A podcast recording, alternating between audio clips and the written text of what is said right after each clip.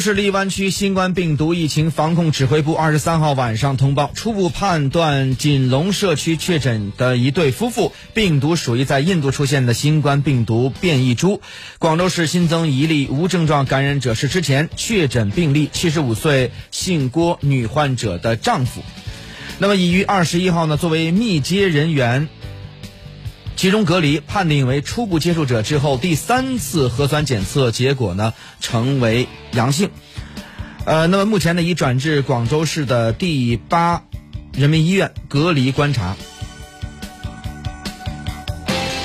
经流行病学的调查呢，两夫妻呢被验出的病毒都属于印度出现的新冠病毒变异株，为境外的输入关联的病例，不排除是意外暴露造成的偶发感染。